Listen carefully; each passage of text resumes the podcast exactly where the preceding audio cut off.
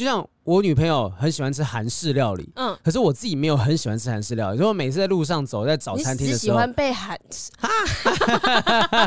你喜欢当料理吧？想被料理，对，想被料理，想被料理，而且是韩式的料理。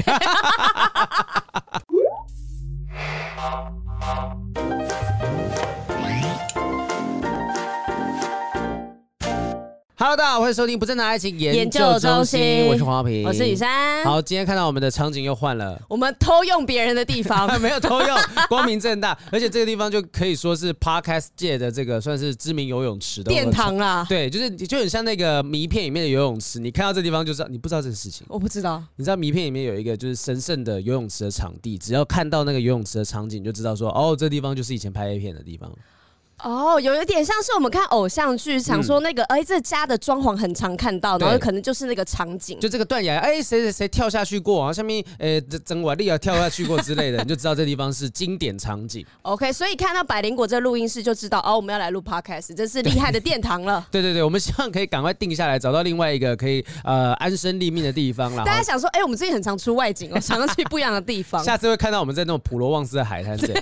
哎，我最近真的想出国，我超级无敌。想的，你想去哪里？我其实我现在挣扎，因为就是欧洲跟日本，我现在在选。你选了一个要去很多天的，然后另外一个是大概五天可以解决的。主要是因为说，其实呃，我可能能够出去的时间只有明年过年期间。然后我就在问旅行社那边，啊，很忙啊。没有，我是预预先帮自己留时间下来，就不知道到时候会那么忙。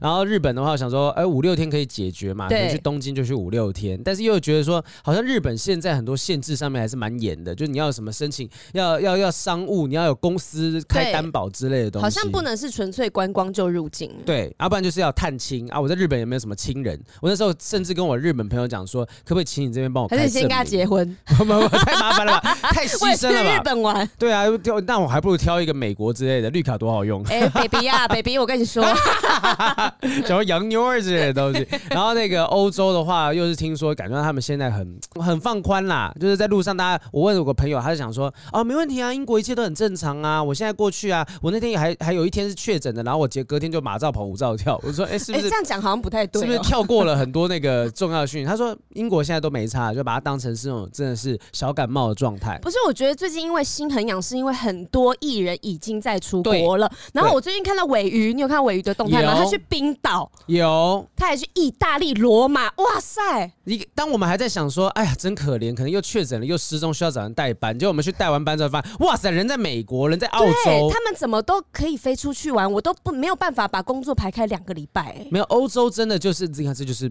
啊，我们就是太太工作狂了，了 不好意思了。有点不是尾鱼，我们不是说你不好这样，我是说就我们真的把自己的时间排太满了，就身上的责任太满，那所以大家觉得说啊，好像真的出不去，就只要为了要去到国外，我需要推掉很多工作，就觉得舍不得，所以我只能够跟钱过不去。对，我只能够排自己是说，可能在明。年的就是过年期间可以出去，那过年其实大家电视台大休都休好几个礼拜，对对对，就可能两个礼拜、三个礼拜的时间，那那那就干就干脆就用这个时间出去吧。可是你不觉得艺人很可怜吗？怎么样？就是我们平常假日。别人的假日都是我们要上班的日子，因为那种时候就是活动最多。嗯、然后呢，过年期间我们终于可以放假，可以出去玩，但是全世界也都在放假。然后我们出去买的机票也都超级贵，东西也都订不到。然后呢，所有景点你去的地方都是台湾人。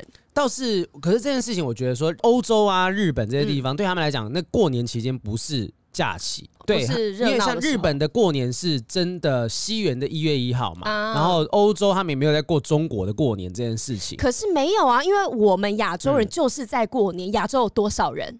我觉得其实啊，哈，我觉得其实说，对于说这个台湾人来讲哦，在过年的时候，大部分还是希望说在娘家或者在自己家里面。所以像说你刚刚讲的机票很贵，我跟大家讲个小撇步，基本上呃初四开始的那些机票都不会太贵。哦，真的吗？不会订不到吗？因为我因为我之前就是这样想，嗯，然后我之后发现大家也开始跟我一模一样这样想，所以呢，那时候我想说，好，初四应该没有什么人会跟我抢吧？没有，那时候我也开始买不到了啊。啊，哎、欸，还是看去的地方，我不太确定。反正我跟你讲，我现在已经失去那个自己做那个自助旅行出国的能力了，要订机票什么东西，我是没做了。我很慌张的，就这句话听起来很奇怪，就 我很慌张的去问我旅行社的朋友，不管是那种经营的日本的还是欧洲旅行社的朋友，说现在的规定是怎么样？那有没有机会可以安排？我说没关系，花钱没关系，就至少我要先找回那个能力，就是我到当地我自己再去搭地铁什么什么都 OK 这样子。那对方说好好，我们有消息会跟你讲。我就只能期待，只能期待说现在赶快法规再放宽一点点，然后我们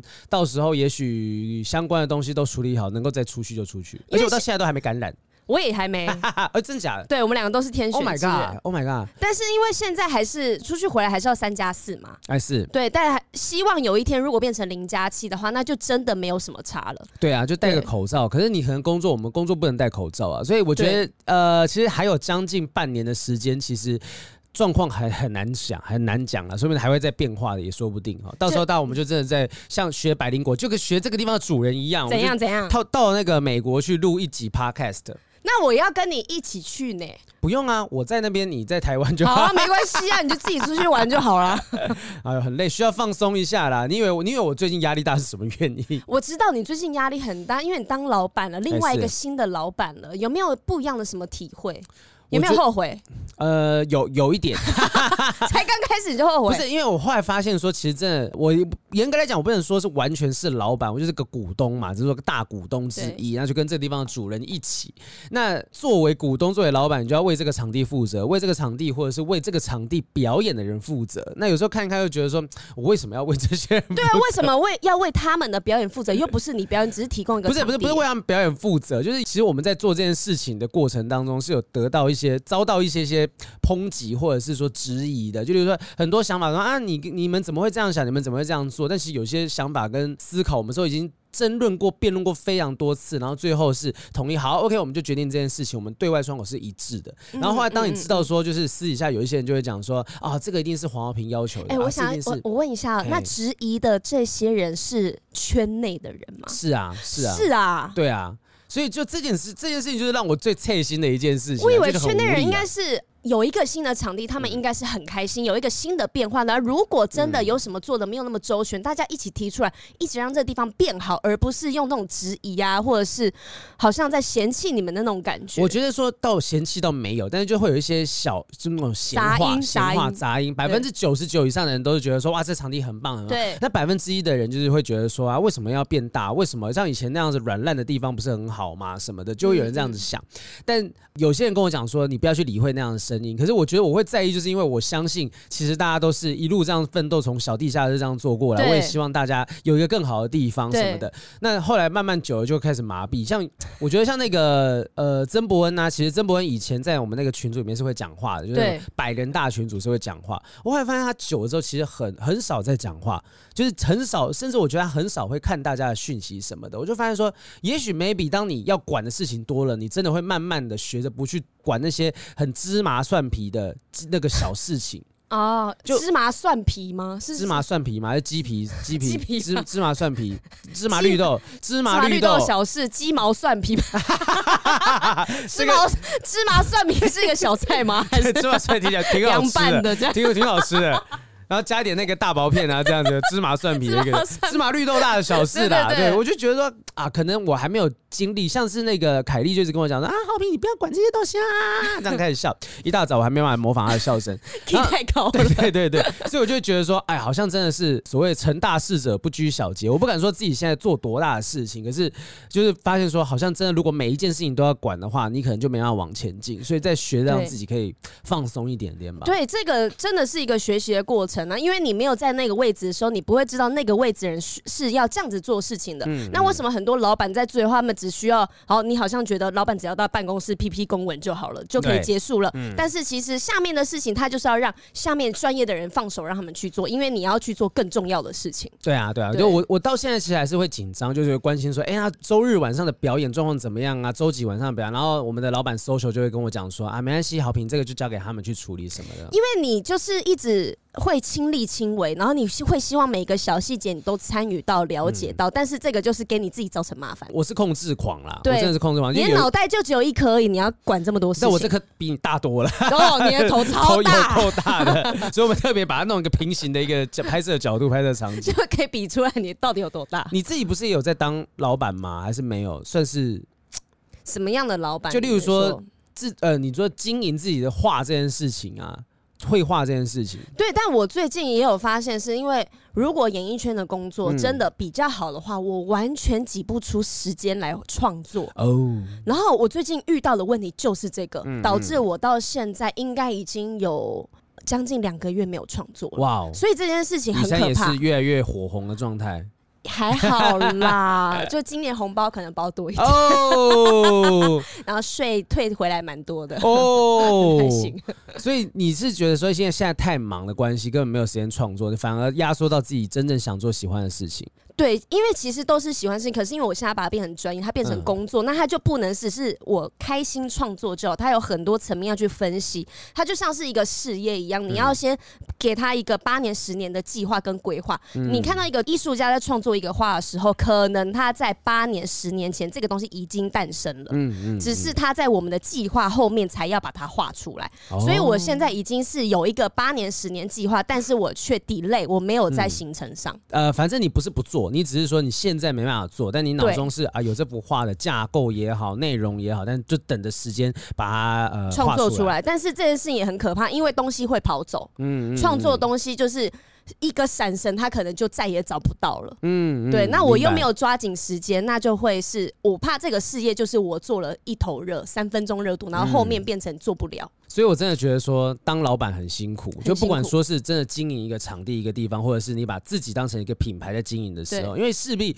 你将来越画的画越多，然后大家喜欢买的东西越多的时候，你就必须要开始行销这些东西。是是是。那也许到时候你会发现说，哦，好像演艺圈的部分你可以放掉一小部分。你时间就二十四小时，你要怎么去做取舍？对对，你要把重心放在哪个地方？嗯，对，你看现在的话，很多人应该会觉得，哦，我要把重心放在演艺圈还是网络上面？嗯嗯嗯。对，现在很多艺人应该在想这件事。对啊，像我自己的话，我现在都重心，哎，我要有一部还是要放在爱情这件事情上面。对啊，你会，你可以抛掉，你可以抛掉，没有人叫你放，你可以放，我没有放，我没有放，没有放，没有没有。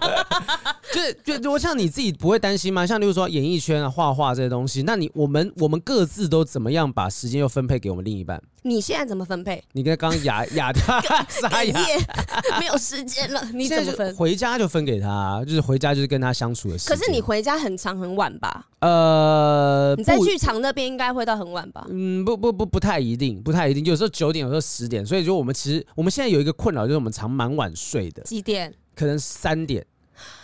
两点半三点，我们早上都很早工作，所以我就会想说，有时候是早一点点睡。你黑眼圈蛮深的，忘哎靠，我忘记了，就今天这个摄影机画质挺好的，我忘记化妆。等下你全程会看到我这样子这样主持。你黑眼圈真的？呃，我觉得我黑眼圈就是一部分是跟过敏有关系啦，所以我能够把时间留给另一半，但有些时候又会觉得说，哦，好像呃自己没有。可是你看这样子，你回家。晚上放假的时间等于是零碎的时间，对啊，你们没有好好的约会或是一个出去哦，今天是属于我们两个人的行程，这种时间应该现在没办法吧？有啦，我还是有时候如果真的不小心，像有时候剧场会解抠嘛，突然间下午一个、嗯、空一个下午出来，我们两个就一起到咖啡厅去晃晃晃来晃去这样子，嗯、呃，吃喝咖啡啊，写个稿啊，然后再移动啊，或者看个展之类的，就一个下午能做这件事情，但那、嗯、都只能够做很临时的决定，你不能事先规划说啊，上个礼拜可能到下一个礼拜，哎，突然间有工作进来，那你接还是不接呢？啊，这个，啊。嗯、除非今天那个钱不是很多啦。就真的真的是这样子啊，当然钱不是很多，当然去衡量嘛，跟女朋友一起时间可能比较值得啊。对啊，就是如果说今天钱是呃十五万二十万的工作，那就砸两万砸在他脸上，然后跟他讲说，确定五万你不接吗？我接啊，我接，我说我说接啊，我说我接，然后把就如果接十万的工作，然后拿两万砸在我女朋友的脸上，砸我吧，没关系，你就去吧。他就是这样子，他就是这个样子状态。好了好了，我们今天来聊的一个话题就是说，其实你看我们的生活被分割成这么多的片段，一定有一些东西是另外一半不知道的。对，你有一部分是不想要告诉，像蝙蝠侠一样，你白天当布鲁斯韦恩，晚上当蝙蝠侠，一定有一些东西是不希望白天的那些人白天不懂你夜的黑的东西。那你现在先来讲一个啊。我讲一个吗？对啊，你讲一个，讲个都会出事，因为他都会听。没有，我没有瞒你什么东西。你看，你你看，你刚刚讲的话就有问题了。么因为你说讲什么都会有问题，所以你有瞒呐、啊？没有，例如说，我跟他讲过啊、呃，就是说我可能呃，在他之前，你不要结巴，你好好说。你刚刚也沙哑，你讲个屁。就是，例如说，在他之前，我可能也有跟其他女生约会过之类的，但我不会把谁谁谁谁谁全部都讲出来。有的他可能认识，有的他不认识。就糟糕，我觉得好可怕。没有，我所谓是说，我所谓是说，一定就是也有试图想要去接触其他谁谁谁，那我发现好像没没那么适合，没那么适合，就没有感觉。但是你全部讲出来，就是当然会疑神疑鬼，因为他有跟我讲过，就是他也跟哪个男生曾经，他有时候讲一讲，就是说，哎呀，算了，不要讲这个了。没有，我觉得有一天你们就。一起来真心话，老实说，就反正我好，我就老实讲嘛。我在追你之前，我追了几个这样子，那你就跟我说你交过几个男朋友这样。其实我们也都讲过。那甚至其实他也跟我讲过，说他可能经历过的某些感情经验，但是但重点就是不一定会老实说呀。对对啊，所以我相信我们两方，就我不知道他听到之后会不会等下去追问这一集，我会想办法在周三上线的时候一直叫他做其他事情，不让他听，不让听。就是我觉得他一定也有他不想跟我说的东西，或者是他觉得没有必要跟我说的东西，那我也有这些东西。例如说，好交往过的对象，我说真的，我就那么一任。你也没什么好骗的，我也我也没什么好骗的。我甚至有时候跟他讲太多，他会讲，他会觉得说，哎、欸，你你讲那么多，你是不是心里面还有他之类的这种话？就是会小小的撒娇讲这样子的事情。所以我觉得是时候也是需要稍微呃隐瞒一些隐瞒啊。我也其实有跟他讲过。就例如说，我跟谁谁谁去约会过，就是有坦白跟他讲。哦，是知道哪一个人的？对对对，其实我我不是全部都瞒着的状态，因为有一些是圈外人，嗯，有些圈圈外人，我跟他讲，他真的也都不认识嘛。对对对。对，那其他圈内人的部分的话，我有时候是拿来跟他开玩笑说，哎、欸，我跟你讲，他之前怎样怎样怎样怎样，然后他也会跟我讲说，哎、欸，我之前遇过谁谁谁怎样怎样怎样怎样。哦。就是就是就是还算蛮 OK 的。对，我觉得这些是还 OK 的。我们社团的人也是全部倾囊相授，就是所有该该讲的笑那个秘你不是笑话。说他们的故事是笑话？是故事，故事，故事。我因为脑中是日文的汉字那个话，你知道吗？他的故事来不及了，来不及了。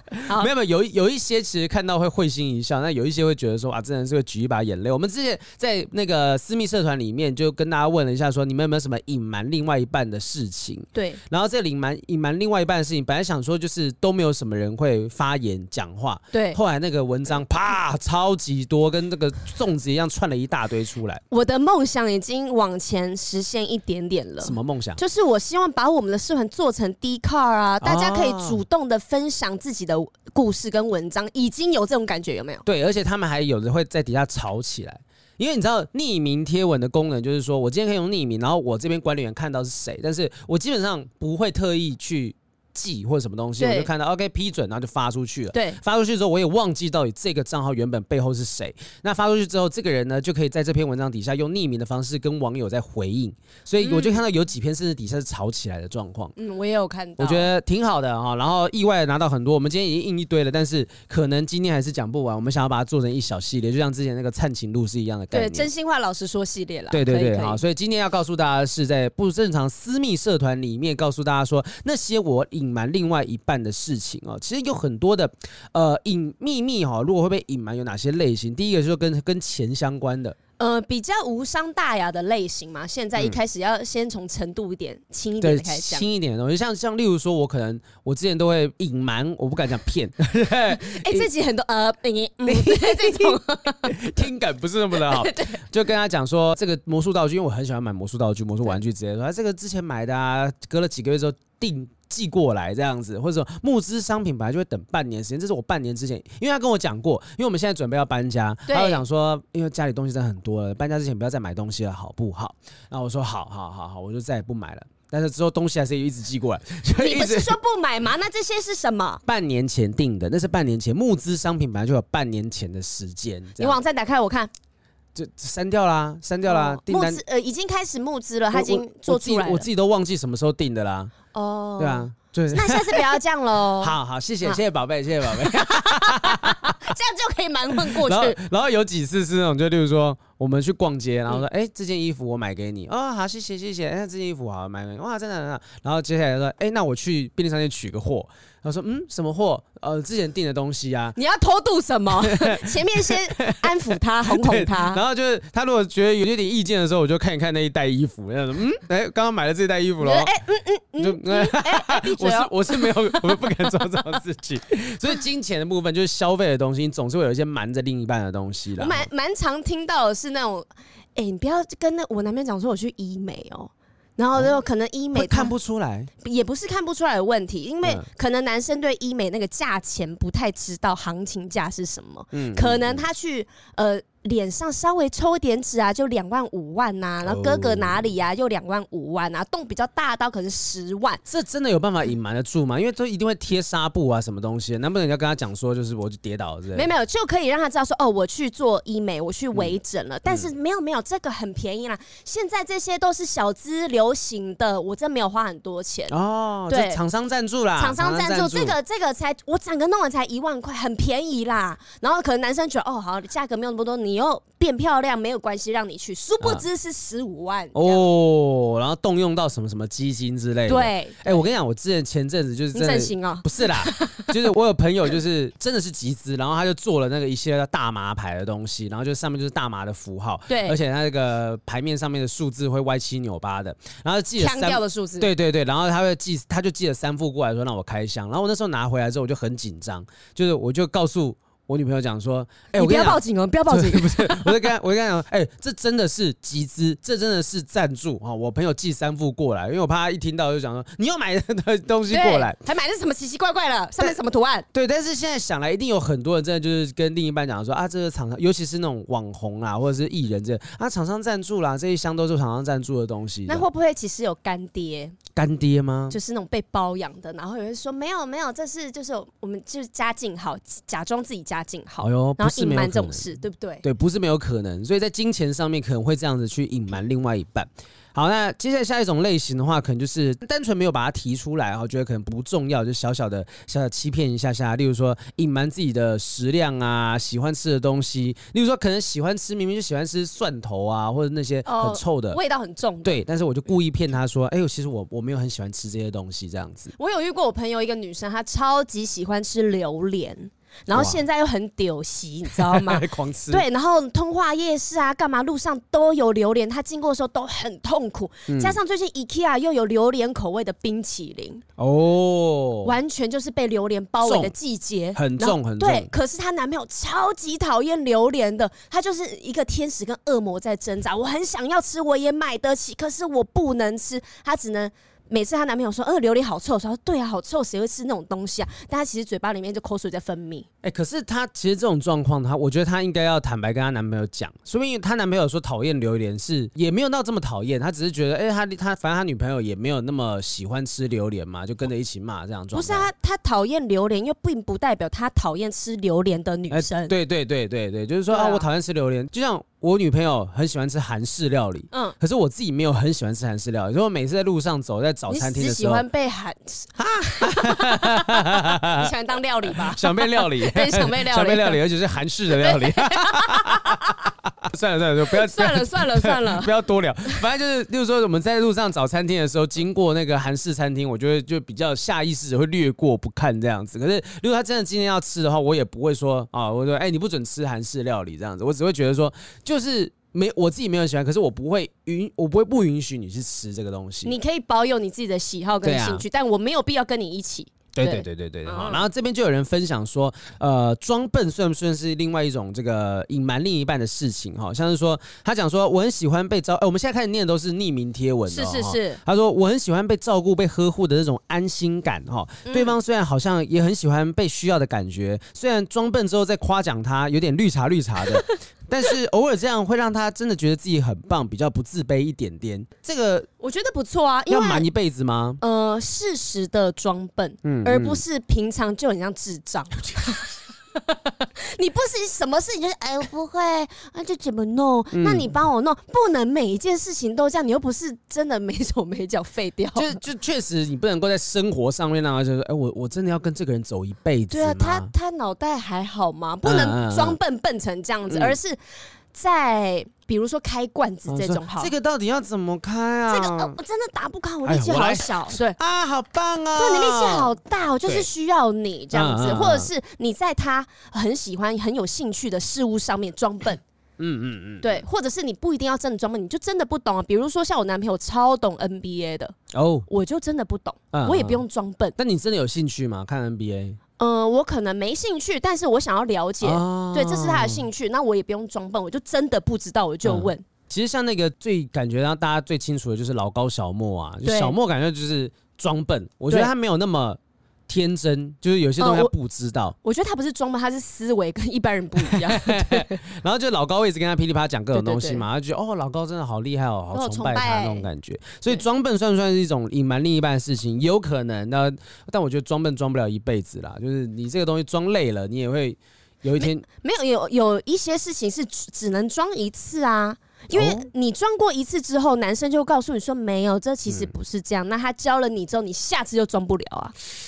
对不对？嗯，对，是没错，是没错。就是你，你教完之后，你不可能一辈子笨说啊，我又忘记了。那怎么弄啊？这怎么弄？去洗呀！你你看那个反差好可怕。你再一次，你再一次那个反差。嗯，这个怎么弄了？去自己弄啊。好，还有其他隐瞒另一半的事情，像是说隐瞒过往暗恋啊、交往的对象，甚至是隐瞒自己以前的性向等等的哦。这边故事可多的了哈。没错，这个故事就是说。第三任的前男友不知道我的初恋跟第二任其实都是女生，哦、他的第一任是 T，第二任是 P，所以我第一对对对对，对这个是什么？第二任是 P，这是另外一个性向的意思标签吗？还是还是它是双性的意思，我也不太知道。好，没关系，有可能说的是 B 打错了。哦，对，有可能不太确定。好好好，他说，所以呢，我的第一次跟第三任前男友打炮的时候很紧张，哦，很害怕自己表现不好，因为在这之前他没有跟男生做过嘛，或是表现出不知道鸡鸡长什么样的表情。嗯，他说你把它改成鸡鸡并不会比较好，因为他原本是写屌。屌，我觉得鸡鸡 听起来稍微可爱。真的吗？对，屌听起来有点象形字。大 他说：“题外话，前男友事后其实很满意，表示性事很合，所以呢，看来床上技巧跟经验是没有任何关系的。嗯”他是这样说的。明白。对好，然后另外呢，其他就是刚刚讲到的，对，隐瞒这曾经喜欢过的对象是谁，这个比较刺激。对啊，他说这件事情其实我没有刻意隐瞒，就只是没说。有一任的前任大我两岁，有一个跟我同龄的弟弟。刚好是我某个时期的同学，暧昧过一段时间，后来不了了之。嗯哼，跟弟弟结束暧昧之后没多久，遇到哥哥就在一起了。交往期间，前任很少提到弟弟，直到有一次他提起弟弟学生时候的事情，我突然发现我也遇过，我们还觉得很巧。直到某一次前任拿了出游照给我看，我才发现，哎呀，原来是兄弟呀！哎呀，那个时候已经进展到有讨论可以去对方家拜访。发现之后啊。我对于去他家这件事情超挣扎的，幸好在去他家之前就吵架分手了。我一定要强调，他们兄弟真的长得很不像。世界上这种事情会发生的几率有多低呀？就是确实是不高。可是你看，但因为他最后讲说他们兄弟长得很不像，所以绝对不是说啊，我喜欢就是喜欢这种型的人，所以又又遇到这种人跟他在一起。他们是不是眷村的小孩？就是他们的生活圈可能就是只有那一些人，会不会？嗯，我觉得我觉得不一定，但就是说，你看他的状况，我突然想到的是以前那个呃《甄嬛传》不是有一个经典的剧情？你有看这部吗？我没有看《甄嬛传》。《甄嬛传》有一个剧情就是，反正那个皇上啊，他一直跟那个甄嬛女主角在一起，嗯、他。他其实心里面是发现，是觉得说甄嬛长得很像他和以前的皇后纯元皇后，嗯嗯、但是这件事情他一直没有让甄嬛知道，直到有一天，就是甄嬛看到了皇上写给那个纯元皇后的信，里面写到说婉婉婉泪卿，就是说这个甄嬛长得跟你很像，然后甄嬛就瞬间大崩溃，说原来我们这么多年替代品，终究是错付了，这很经典的一个画面。嗯、那反正就是。他当他知道这件事情之后，他就崩溃，他觉得皇上是没有真心爱他的。可是后来的很多分析都说，其实皇上一开始可能真的是因为他的长相的关系，对他有了感觉，欣赏他。但后来就已经不是单纯只是因为长得像喜欢他了。对，可是这件事情被知道之后，反而那个甄嬛就有点觉得说啊，你好像真的是不爱我啊，怎样？后来就再也没有真的对这个皇上有动过付出真心，就再也没有付出过真心。所以其实这个东西，你说如果他能够瞒一辈子，是不是其实他也是他的能耐？那他真的很厉害。对，如果真能够瞒一辈子的话，那这件事情就没有人受到伤害。他没事写什么信呢？对 对对，就是这样。以前这种对话记录被留下来，对啊，落下把柄。所以像这个跟哥哥跟弟弟的这个状况了，就是如果他能够瞒一辈子的话，那也没有什么关系。但反正后来是分手的时候就没有差别。对，但是也不是瞒不瞒的问题啊，因为她就是不知道，她她的男朋友也不知道她的弟弟是跟她交往过。如果刺激的是那种，你真的进到她家，然后说，哎，弟弟，哎，就今天就是哦，可能论及婚嫁，要跟家人一起吃饭的时候呢，然后都说，哎，我们今天约了一个餐厅，就一到现场发现坐在那边他的弟弟是你的前男友。对对对对，然后甚至是有下意识的就会点一个菜，说，哎，你应该会吃这个吧？说，哎，你怎么知道？说，啊啊啊啊啊！你的习惯我还记着。哎，我必须要讲，这个很纯爱，也可以。有走迷片的发展，因为不是只有就是真的迷片也有这种相关的剧情。像如果这样之后发展，然后呢，他们。然后男生可能之后结婚还要住在家里。Oh my god！天哪，那完全是名片剧情。然后他们还用了同一间厕所，怎么办？哦，请大家番号把它推起来。好期待哦，好期待哦。好，那接下来真的进展到我们刚刚既然讲名片，就真的还有信上面所隐瞒的东西。对，会隐瞒的就是装作自己身经百战，或是毫无经验。哦。另外一个呢，就是其实意愿不高。好，来听听看是什么状况。好，那那时候第一次跟现任有亲密行为的时候，我不太想表现出我是第一次做的感觉。挂号，我也不知道为什么自己不想说，所以装的好像是身经百战的样子。但距离案发当时过了快半年，还是在聊天的时候不经意的说出口了。现任当时的反应有吓到我，他说：“你应该要讲的，万一流血，我还能帮你垫毛巾啊。嗯、第一次不是都会流血吗？”哎呦，很。很贴心哎、欸，他担心的就是床单弄脏嘛。对啊，不讲，我那时候是白色的。对对对对，有床单，哎、欸，他怎么有一个有一个血迹，以为是你受伤了之类。反正其实就、这个、就是像我们之前聊的处男处女，就是有一些人不是这个身份的时候，会不会觉得丢脸、丢脸、自卑？嗯，嗯，嗯，所以他就觉得说啊，那我可能跟第一次跟现任有亲密行为，他就不想要让他觉得说啊，我好像都没有经验啊，我很鸟哦。但是事实上。我可能，例如说，我真的学来什么，就是从 A 片上面啊，从什么书上面学来这些招，我不要让你觉得我是一个完全没有经验的人。也许他另外一半是真正身经百战，他觉得说，哎、欸，我今天就是想要玩咖对上玩咖的感觉，殊、不知说明对方也在装。哦，两个人都很菜这样子，哎、欸，应该。就放这吧，然后呢，啊、女生觉得很痛，她说：“嗯啊，我忍一下好了。”对，应该是在这边。对啊，嗯，好，OK，那那就继续这样下去喽。我之前都是这样做的。对。然后两个人事后之后，在心里面想说：“怎么办？这次很不开心。”但是应该做爱就是这样吧。然后就一持续这样子三十年的时间。大家可以不要装吗？其实开心的性爱是很幸福的。所以，所以我觉得看迷片是必要的。你至少要知道说正常会怎么样进行。要上生物课了。对对对对。好，另外一个是呃，其他性上面契不契合的。他说呃，也隐瞒过是性事上面的事情，有时候自己意愿不高，但也不排斥，只是状态可能很难达到高潮。但另外一半很兴奋哦，然后状态正好就不会就就就不会想要泼他冷水，尽量表现出一样的快乐。所以在另外一半问说。满不满足、舒不舒服的时候，隐瞒自己啊、呃，其实并没有爽到这个东西。这个太常发生了吧？常这个一定真的吗？这个应该大家都是说真话吧？刚才安静怎么回事？刚刚有个半秒钟的安静。哎、欸，这个就很不哎、欸，没有是说女生才会隐瞒这种事哦，哦男生也是会啊，嗯啊，因为总是不会每一次都是互相都刚好很想要吧？嗯，我我觉得说跟。前任就曾经真的有这样子的状况过，你确定要讲？真是前任，就不是每一次都是。你很想要吗？是吗？你跟前是你吗？没有，是我，就是我觉得说可能拒绝他。我第一次的时候啊，我第一次的时候，我觉得没有想象中的舒服，就真的觉得，哎呦，原来是这样子吗？男生也会有这样的问题，我以为只有女生会不舒服。我我觉得很妙，就是。第一次的时候，可能也许太过紧张吧，肌肉很很很紧绷什么的，然后就像就是不是会有所谓的，我们现在讲都很健康哦，持射的问题，对对对，就你会一开始就是没有出来，那可能大家觉得说啊这是持久，可是真的久了对女生来讲是有压力的。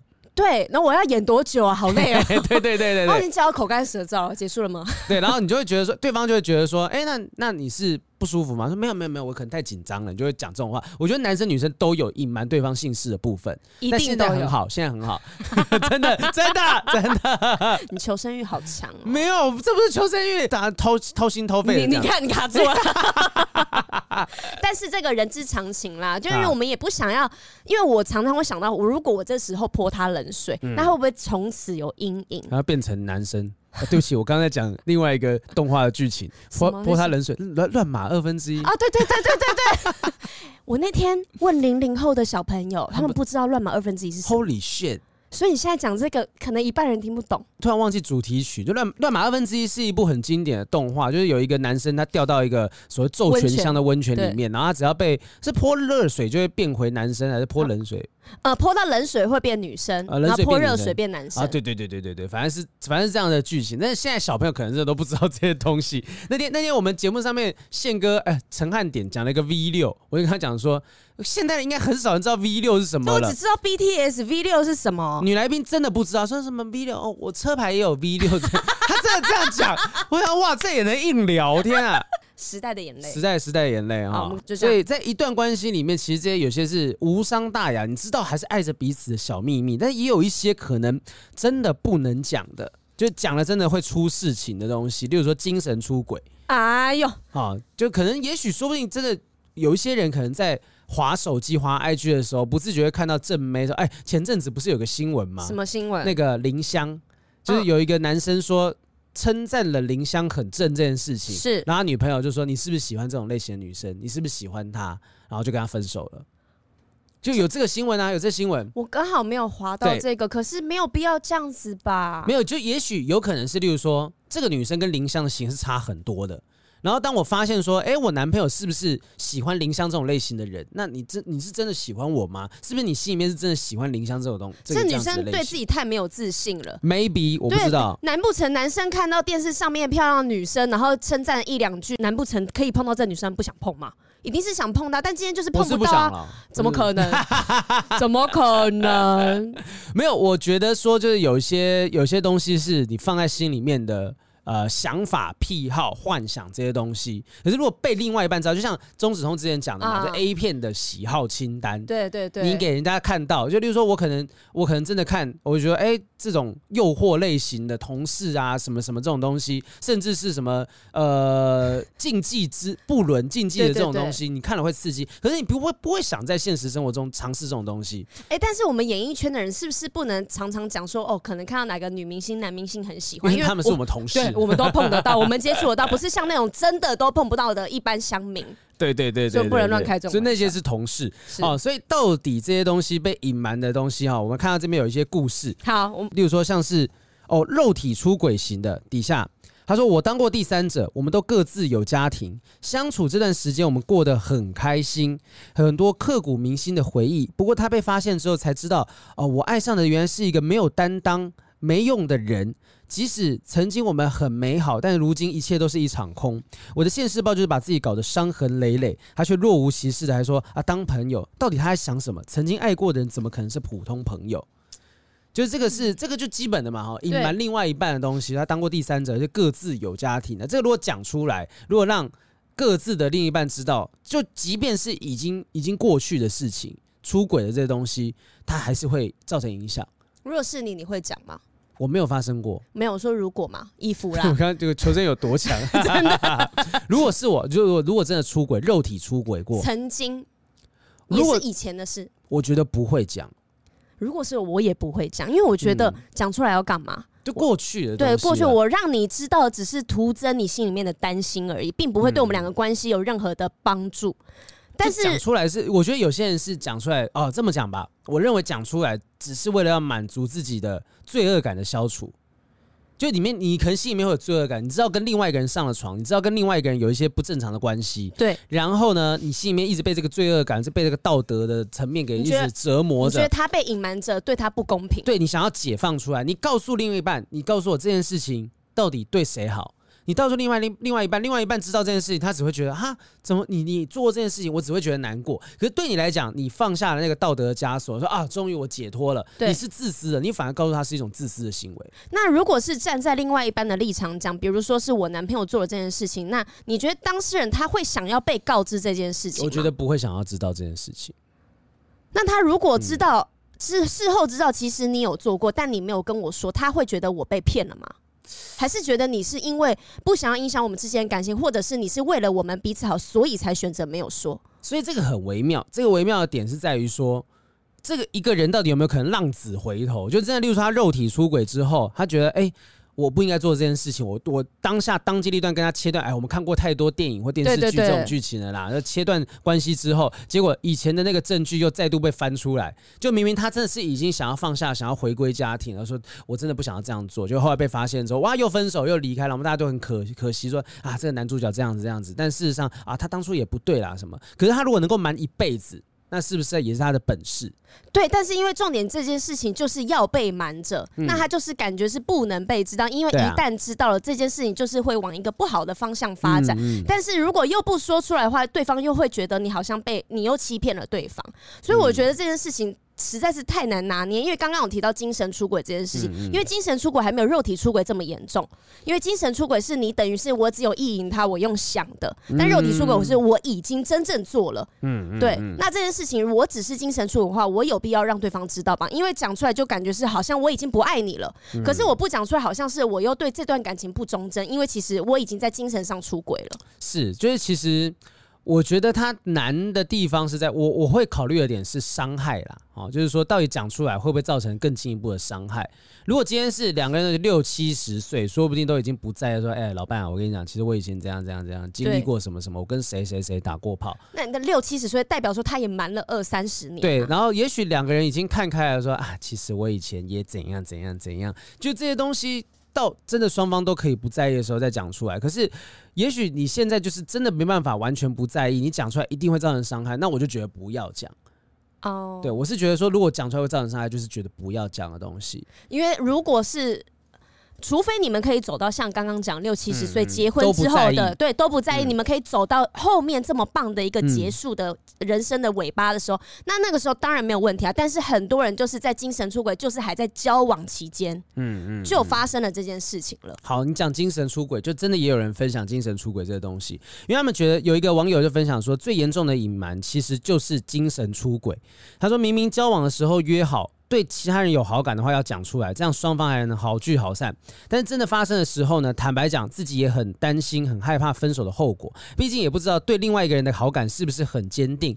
如果说出口，马上就得面对分手。但分手之后也不一定有办法跟新的对象真的修成正果。那隐瞒不说，最后还是不和平分手，然后也没有跟精神出轨的对象在一起。哇，就两边都是两头空的状态。对，所以到底是该讲不讲呢？嗯，就是我觉得反而。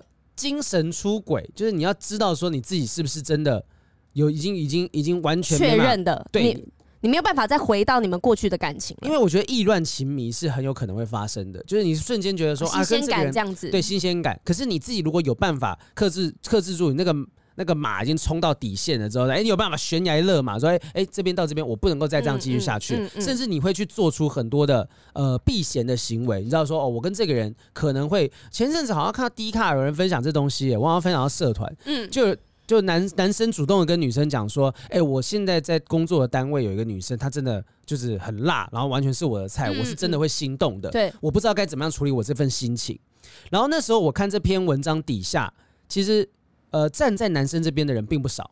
他说：“这个男生其实他很尊重你，他知道他他他放在一个充满诱惑的环境当中，但我又我要我想维持住原本这段关系，我我不知道我现在心情该怎么样处理。对，他也他也告诉你，我不是圣人，就是这些状况是有可能会发生，但是目前还没有，只是我预先告诉你了。这样对，其实我那时候我们一起解决。对我我很意外是这篇文章，我以为大所有人都会骂他渣男，其实底下一很多人是讲说，诶，其实这个男生在用大人的方式处理正常人的情绪。”对，就我们大家又不是说什么修道人、和尚啊，正常人情欲应该对啊，都会心动，那都会心动。我到底有没有办法一起来处理？但他选择跟另外一半一起来处理，那另一半可能也吓到，然后，哎呦，竟然有人这么老实的讲这些东西，嗯嗯，那他跟大家讲，问一下说，大家到底该怎么样处理这个感觉？我当时没有看到离职吗？对啊，啊，对，合理啊，对啊。如果真的你觉得你控制不了，你把持不住，但你又很想维持原本感情，那就离开这个环境啊。嗯嗯，对啊，你去去当工程师嘛，去逐科啊。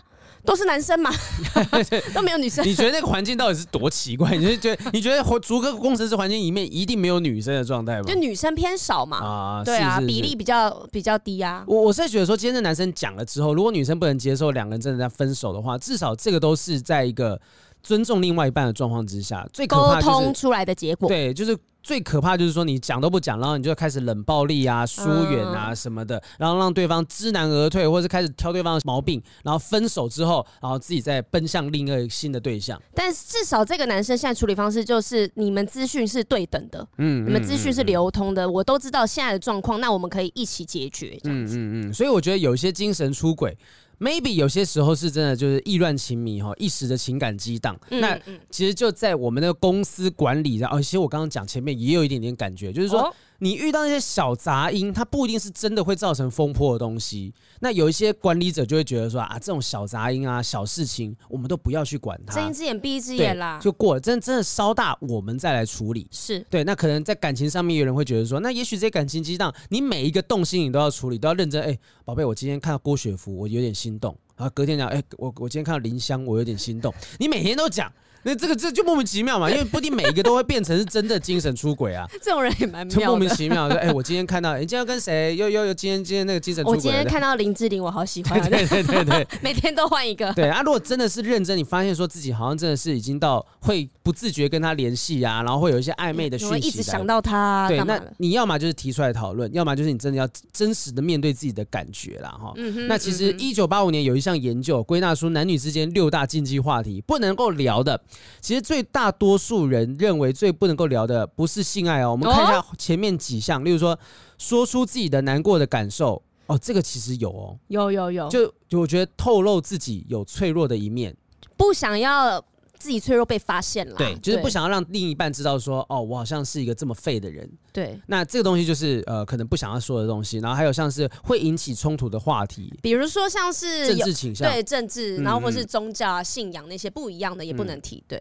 好，然后像是旧情往事。这个是第三名呐，哈，这是第三名。呃，旧情往事就过去跟谁交往过啊，跟谁约会过什么的，然后啊，其他都差不多。关系的规范啊，以跟其他人的互动关系等等的啊，这这都是禁忌话题。最大不能够聊的叫做当前的关系状态。当前的关系状态是问说，嗯、呃，比如说还没有交往的时候，那我们现在是什么关系？对，或者是说真的交往之后，是不是真遇到状况说，哎，我们还能够继续在一起吗？那我们现在是朋友还是交往对象？那比较爱我还是爱前任这些东西，在确认现在的关系到什么程度，或者是现在的关系到底正不正常？这个是一聊之后，也许你就会种下一颗疑惑的种子。但是我必须要讲了哈，这是一九八五年的研究，真的是蛮久之前的，因为我不觉得现在不能聊说现在的关系状态是什么。因为现在人比较直白，我们时间也比较紧凑一些，然后我们可能没有办法像以前一样约会这么多次，可能约会四个四次五次，我们就必须要决定这件事情了，就一定要开口问啊，不然现在很多人都没有开口，都是讲说哦好，那我们就在一起，就也没在一起这样。所以其实对现代人来讲，因为真的我们的时间真的就是很有限呐，所以我们必须要赶快确认当当前的关系状态。也许我们现在哎，我们干脆就把这个调查一九八五年的调查，直接现在把它排名。我们现在在社团里面就在做一次这样的调查，让大家来投票，我们就知道说到底一九八五年跟现在有什么样的差别。我们来帮他们更新数据啦。哎，我们社团有现在有快四千人哦，这厉害的啦！大家还是可以持续加进来哦，是可以包围什么什么府什么什么院的状态了。好危险的发言，真的，你小心一点啊！啊，然后呢，呃，刚才讲肉体跟精神哈，也有肉体跟精神同步出轨的哦。这故事那就是劈腿了呀，故事可长的啦哈，来看一下。好，他说我是 K，我曾经隐瞒过前女友最大的事情，大概就是在我跟他分手长达一年半的出轨吧。哇，这故事我有印象，我有看到这一则，然后我其实觉得蛮可怜。我也觉得蛮可怜，就是好，大家听听看啦哈。我想。不论是什么理由，应该都不能够合理化自己的出轨行为。但我还是想说清楚这个故事。文章可能有点长，先跟大家说声抱歉。交往前就听他说过，他有严重的忧郁症，而我当时也天真的自以为能够给他一些帮助，让他能够脱离忧郁症的困扰。但在交往几个月之后，他闹出第一次的自杀，没有任何原因的。十几分钟前，我们还好好的在通电话，然后他就传讯息告诉我，他把所有的药都吞了。当时的着急跟害怕，我到现在都还记得。还好他吞下的药物剂量并不是太重，虽然在他的坚持下没有就医，但他也只是昏睡了两天就醒来，完全没事了。那时候我还以为他只是单纯的忧郁症发作，也因为这个契机，决心好好照顾他的我，选择开始跟他同居。同居一段时间之后，他瞒着我去兼职色情产业，被我抓到。哇，色情产业可能是酒店啊，嗯、或者甚至是更多一点的哈。嗯、我们大吵一架，吵到差点分手。没有分手的原因是因为他隔天又吞药了。后来每一次呢，总在我们吵架过后，他正职的工作被骂的时候，有任何事情不如意的时候，他都会吞药，或是拿美工刀割伤自己。嗯，我已经数不出来他到底是闹了几次哦。我租下的那个房子又叫了几次救护车，每天回到家都不知道自己会看到的是开心笑着的他，昏睡吞药的他，还是真的躺在床上的一具死尸。除了这些状况以外，他的生活习惯也很可怕。吃过的碗盘筷子从来不曾洗过，沾到精血的内裤用清水冲过也当成洗好了啊。放在同一个洗手台，哇哇，就放跟那个、哦、碗盘筷子放在同一个洗手台上面哦，然后不拿去晒，就跟盘子筷子一起长果蝇。有养猫的他。搞了个巨大整理箱当猫砂盆，结果是为了可以不用常常铲猫砂。哎呦，有好几次我回老家两三天，一进门就差点被屎尿味熏到呕吐，转头再看到洗手台，哇，堆满油腻的碗筷，全部都是我在收。每一次跟他沟通都是永远无效，一个礼拜之后又恢复脏乱的原状。这时候的我已经身心俱疲，一方面情感道德上无法看着一个活生生的人在我身边死去而无动于衷，一方面也害怕，害怕他真的走了，我需要受到他亲友间的舆论，还有那个是那个房子跟社区变成凶宅。身为承租人的我可能会背负债务。那段日子里，我因为得了严重的恐慌症，甚至开始出现圆形突。面对他的时候，我甚至连性功能都有问题，完全他妈的举不起来。那前面都是很冷静的在讲，真的这边是出现了一个情绪的他妈的，是真的很生气的状态。我想分手又不敢分手，只好在外面寻找那份心灵上的安定跟寄托。除了看医生、心理咨商、运动之外，我的人生也第一次体验到什么是外送茶跟约炮。哦，外送茶是什么？哎，你不知道？你有这么天真？外送茶就像就是那种那个叫到家里，对、哦、对对对，好了解了。我也是听来的哦，好好，我们都是听说的哈。瞒着另一半做这种事很糟，但却让我安心不少。原来我只是面对他会软，而不是从此以后都跟软的跟蚯蚓一样。总之，跟他交往的时间总共两年半，后面的一年半我完全都在外面乱来。哇约着约着，也遇到一位我们对彼此都晕船的人妻。我甚至试着把自己这些遭遇告诉人妻。她跟她酗酒家暴的先生也有很多跟他藏在衣服底下的淤青一样多的问题。哇，好会写哦，真的。所以他才放弃对这段婚姻的忠诚。我们在这段不正常的关系当中，给了彼此很多的帮助和建议。这样说很怪。但是我们真的感谢过选择出轨的彼此，才能够遇到对方。那后来呢，我就跟前女友和平的分手了。嗯、人妻也带着孩子离开了可怕的前夫。挥别前一段糟糕的关系的我们，虽然还约出过几次哈，但是我们我们两个，我跟人妻并没有选择在一起。保持单身的我们已经一年没有联络了，但还能够在社群软体上面看到彼此，都还是过得很好。哇，这个这个故事完全是公司人生剧展会拍的东西，你知道吗？就两个在不正常的关系当中的很很挣扎的人们，然后再又进入到另外一段不正常的关系当中，但是他们却是正向的成长，他们扶持了彼此，嗯嗯嗯，然后走过人生的低潮。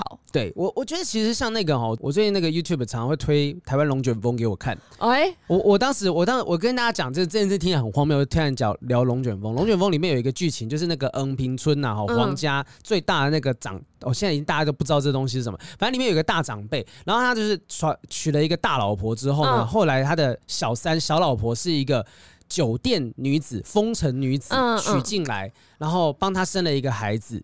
那其实那个时候，我觉得当年的故事可能都不是那么清晰的在讲。可是每一次的剧中人物在提到这些故事的，都说你不知道当年经历了什么东西，你不知道为什么他会进到这个家里来，你不知道他为了能够进入这个家庭，花了多少的心思在想办法让他亲朋好友都觉得都能够接受他、认同他，就是他们周遭的人是认同这个人的，除了大老婆以外，是所以。其实每一段这个所谓的第三者的关系，大家一听到第三者当小三出轨什么，就觉得哇，你这个人是一定先骂下去，一定先骂。可是你不知道原本他在什么样的关系里面，或者不知道说，也许这段关系对他们来说，就是没，毕竟在一段关系里面，很多人讲说不被爱的就是第三者嘛。对。那对他来讲，也许那是一个解脱。我们完全没有办法去呃有有这个智慧的空间啦。是因为我们也没有。没办法完全完全了解到当时发生的状况跟原因，所以呢，就是我们也不要轻易的去评断人家的感情。嗯，像常常在网络上看到写到第三者或干嘛，我们只会骂那个特定的对象。啊，是对，但是我觉得，既然我们知道这件事情，那我们应该要试着站在中立的立场。对，不要去批评别人的感情。对，我觉得当下，而且这个故事感觉上，我们听到 K 这边讲，就你你看啊，如果今天 K 莫名其妙跑回去找他前女友，跟他讲说，哎，其实我那时候跟在一起的时候，我出轨一年半的时间，就这事可以不用讲。是，哎，如果他们还在一起，是不是一辈子都瞒着？你会希望他讲吗？我会，我不会希望他讲啊。嗯、但是因为前提是这个人是有忧郁症，他没办法 handle 这样子的讯息。对对对，如果你告诉他，他真的又跑去做傻事呢？嗯嗯。所以其实到底隐瞒的界限在哪里？我自己觉得说，就是如果我继续隐瞒下去，或说出来，呃，看哪一个选择造成的伤害比较多。例如说，我今天真的已经得了性病哦。那我就不能再隐瞒了吧？哦，oh. 对，我真的得了性病，或者是说，呃，我可能有些什么事情会影响到我们自己原本的关系，那我不能够再隐瞒下去，因为再隐瞒下去只会让事情更糟。那我就会选择说出来。所以是要去想的是，我们这段感情会不会被破坏？对，所以而选择要不要去说，而不是站在另外一方的心里面去想说，我要不要那个人想不想知道这件事情。或者是说，你到底？因为有时候我可能觉得我不讲，对我们感情是好的，但是那个人被隐瞒着，他是受伤的。嗯、我宁可知道，我不要被瞒在鼓里。因为我如果我知道，我还可以调试我的心情，我知道怎么去面对你。但我全然不知的状态下，我就会以为你就是这样子的人。哦，他会觉得说我被骗了，我你是不是把我当傻子？你是觉得可以骗我一辈子？没有，我就是等于是我不完全了解你这个人呐、啊。嗯嗯，对啊，我就是被骗了。但我觉得啦，也许被骗的人在某些程度上面，也许他可以去思考说，假设今天这个 K 的前女友为什么他要骗你？对，他其实会不会是真的是？不希望你知道，就他其实也承受很大的压力。就像我曾经听到我朋友跟我抱怨说，例如说他可能他的他遇到了某些状况，对，然后他觉得说另一另一半也好，或者是老板也好，或者是同事也好，我常接到这样子的抱怨啦，我都会讲说这些人。对你不爽，或是这些人对你做出这些东西，你有没有想过他为什么会做这件事情？会不会有可能他真的是因为很急啊，恨铁不成钢，因为他太爱你了，或怎样怎样怎样？也许多那一份同理心，你就会让对方这个人他比较不会觉得说，我明明对你付出了这么多，但你为什么不理解？就也许多那一份同理心，你就会稍微觉得说，哦，好像其实对方是没有这么坏的，那这段关系就不会继续恶化下去。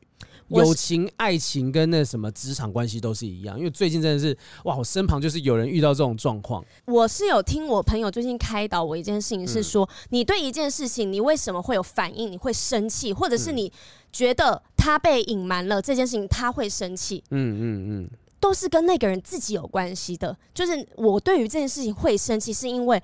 我过去对于这样的事情，我有伤痕。哦，我发生过类似的事情，所以我在面对这样的事情，我的心里面的那个东西没有被解决，嗯，所以我一旦遇到一样事情，我被触发了，我的反应就是生气，嗯嗯，对，那那个人可能是你可以自己去想想，为什么他要隐瞒你这件事情？那为什么我知道事情这件事情我会伤心，我会生气，我会难过？其实重点都不在于别人怎么对你，而是你怎么去面对你自己情绪，因为你管不了你男朋友怎么样。隐瞒你吧，嗯，你管不了他怎么对你去做这个决定，嗯，但是你可以知道的事情是他告诉你这件事情，说我为什么会生气，为什么会难过，是不是因为我家庭小时候受过创伤，所以我在面对这件事情的时候，我会选择哭，我会生气，我会尖叫，我会怒吼，感觉好累哦。就是你要告诉他我所有的成长背景啊，还有经历过的经验什么，我才有办法判断说啊，到底要不要应该跟你讲这些东西，你到底会不会有什么反应？因为有些人就是，也许我以前。讲过类似的事情的时候，发现你好像会生气，所以我就不想要再让你经历一样的情绪或经历过一样的状态，所以好，那我选择瞒着。对，所以这个累的人呢，不应该是那个隐瞒我想要隐瞒你的人，而是接收讯息的那个人。嗯，因为你要想想为什么他会想要瞒我，因为我知道这件事情我可能会生气，那我为什么会生气？你要去找出你会有情绪的这个点，因为在未来不论你遇到哪一任的男朋友、女朋友的时候，你这件事情没有被解决，你永远就是你的课题啊！你永远就是因为这件事情你会生气呀，只会再重演而已，只会再重演，所以问题都不在别人身上，而不是那个人要啊小心翼翼，我很害怕说这件事情我隐瞒，所以你会生气。那你要想的是你为什么会生气？对，你为什么会会被隐瞒？对，就你为什么会被隐瞒？会不会是因为当你知道真相之后，你的处理方式总是会让人家害怕、对不舒服之类的？嗯嗯。好，我们最后再讲一个隐瞒的东西。这一位呢，他是呃，我们刚刚讲的就是善意正向的想法，想要去隐瞒这些东西的。是，他说呢，我曾经被。前任 PUA 到有点严重，对方会用任何各种的理由对我生气，例如说玩游戏啊，配到烂队友啊，买饮料店员忘记去冰啊，作业分数被打得很低，各种莫名其妙的理由，就跟之前的霸王事件蛮像，有一点像，对哈。然后一开始他生气完之后会道歉，也表示一定会改，常常哭着跟我道歉，我也就一直在心里面找理由来原谅下去。可是事情变本加厉，那因为相隔有一点距离，我们也都还是学生，是借由朋友的朋友认识的，所以大多时间是远距离。一个月见面可能一两次都不到。去年因为疫情回家上课，他开始要求我每天二十四小时通电话视讯，电话不小心断掉，就算不是我的问题，也会骂我。啊，从一开始只是一阵子不理会，到后来会说我恶心、威胁、封锁、断联等等的，曾经到我家附近徘徊。这过程当中也要求过不雅的照片。哇哇哇！多重压力威胁之下，我犯傻了，最后给了哈。对，最后我选择跟他分手，要求他完全删除那些照片。其实还是很害怕他到底有没有删掉，但我也确实不敢去找他当面对质。这件事呢，我一直瞒着现任，可是他好像从我朋友那边。听说了我被前任控制过，就去找我前任聊很久，才知道照片的事，然后彻底确认他没有留下照片，好像不完全是不完全算是瞒着，只是一直没有机会开口，也不是很想去回忆。没想到现任用他的方式陪我解决了这条问题，真的很感动。互相都隐瞒了一些东西啊，就是这个女生呢隐瞒了现任啊前任对她做过些什么什么事情，然后这个现任呢。也不知道怎么样去得到的消息说，哦，原来我女朋友以前被欺负过，所以就瞒着女朋友去解决这件事情。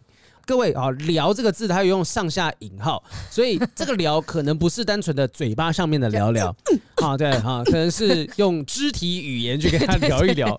所以你看，其实这些瞒着的东西，有些时候，呃，我不想让你知道我的弱点，那有些时候我也不知不想让你知道，说我已经默默的帮你把弱点、把你的困难都解决掉了。